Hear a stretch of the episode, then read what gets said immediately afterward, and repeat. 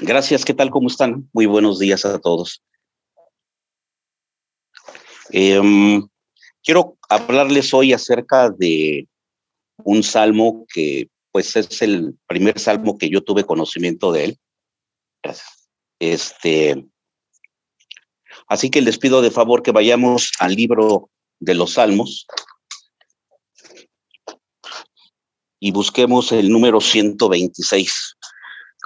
126 del maravilloso libro de salmos. Y vemos que los, el libro de los salmos contiene cánticos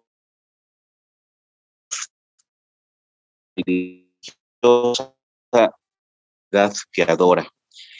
Y el salmista usa el lenguaje para dirigirse a y compartir experiencias más profundas del alma, luchas y esperanzas, triunfos y fracasos, adoración, rebeldía, gratitud, arrepentimiento. Y particularmente el amor que surge de la enfermedad, Creo que está viendo un poquito de problemas con la conexión.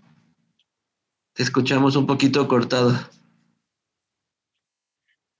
Ah, perdón, a ver. Mm, no sé eh, si sea.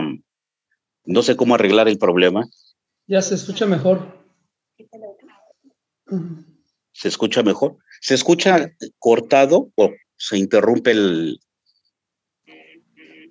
un poquito, pero ahorita ya se escucha continuo muy bien. Ah, ok. ¿Puedes, ¿Puedes volver a iniciar, por favor, Salvador? Sí, Sí, claro que sí, Javi. Les estaba comentando acerca del libro de los Salmos, que contiene cánticos y poemas y oraciones que son expresadas a través de la religiosa, de la experiencia religiosa de una comunidad, en este caso los, los israelitas, que adoraban y alababan a Dios, pedían su ayuda. Y los salmistas utilizan la palabra, el lenguaje, para dirigirse a Dios y compartir sus experiencias, sus frustraciones, las luchas, las esperanzas, triunfos, fracasos, en fin, una serie de sentimientos que ellos vivían en esa época y hablaba al final que particularmente expresan el clamor que surge de condiciones muy adversas como la eh, enfermedad, la pobreza, el exilio, la injusticia y toda clase de calamidades y miserias que afectan a la humanidad. Si ya estamos en, en el Salmo 126, vamos a dar lectura. Dice, cuando Jehová quiere volver la cavidad de Sión, seremos como los que sueñan. Entonces nuestra boca se llenará de risa y nuestra lengua de alabanza. Entonces dirán entre las naciones, grandes cosas ha hecho Jehová con estos. Grandes cosas ha hecho Jehová con nosotros. Estaremos alegres. Haz volver nuestra cautividad, oh Jehová, como los arroyos del Negev. Los que sembraron con lágrimas, con regocijo segarán. Irán dando y llorando el que lleva la preciosa semilla, mas, volverá a venir con regocijo, trayendo sus gavillas. Aquí podemos ver, hermanos, que el salmista narra lo que el pueblo de Israel experimentó cuando fue liberado de la cautividad. Aunque no especifica la ocasión histórica de esta liberación, lo que es indiscutible es el significado de esta liberación.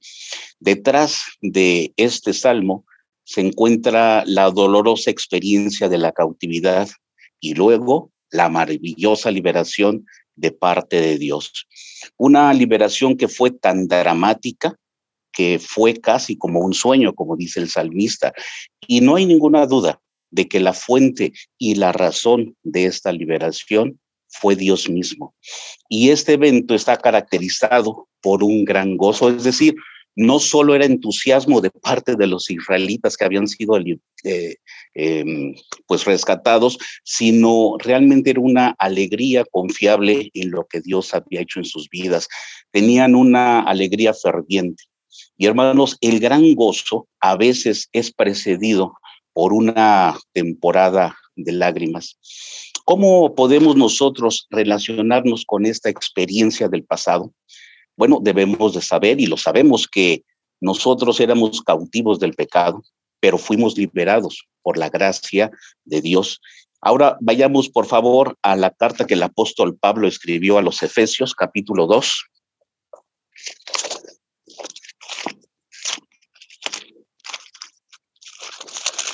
Efesios capítulo 2 y vamos a dar lectura a partir del versículo 1.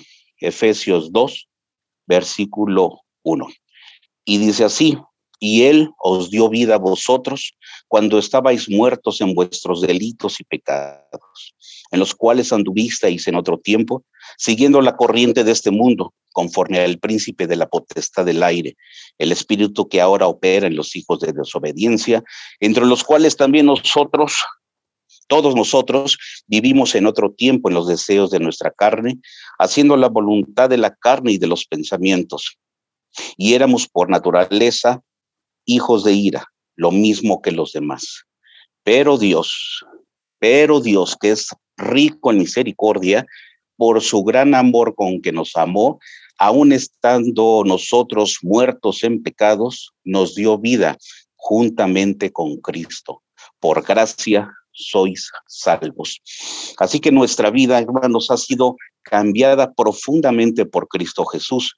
Por ello estamos agradecidos, gozosos, contentos, porque la vida vieja la hemos dejado atrás. Debemos de seguir trabajando, por supuesto, en nuestra propia vida y también trabajando en llevar el Evangelio a otras personas. Y eso implica esfuerzo, dedicación y hasta lágrimas. Pero hay un escritor chino que se llama Watchman Nee, que si me permiten les voy a leer lo que él dijo respecto de esto. Él comentó, mantener la mano en el arado mientras nos secamos las lágrimas, este es nuestro llamado. Lo voy a repetir porque, pues, creo que tiene cierta profundidad. Mantener la mano en el arado mientras nos secamos las lágrimas, este es nuestro llamado. Y por último, hermanos, quisiera compartirles el mismo pasaje de Salmo 126, pero en una versión en la que yo lo, lo leí por primera vez hace muchos años. Dice así en esta versión, cuando el Señor cambió la suerte de Sión, nos pareció que estábamos soñando. Entonces nuestra boca y nuestros labios se llenaron de risas y gritos de alegría. Entonces los paganos decían, el Señor ha hecho grandes cosas por ellos. Sí, el Señor había hecho grandes cosas por nosotros y estábamos alegres. Señor, haz que cambie de nuevo nuestra suerte como cambia el desierto con las lluvias. Los que siembran con lágrimas cosecharán con gritos de alegría. Aunque lloren mientras llevan el saco de semilla, volverán cantando de alegría con manojo de trigos entre los brazos. Que sigan teniendo buen día, hermanos, y muchas gracias.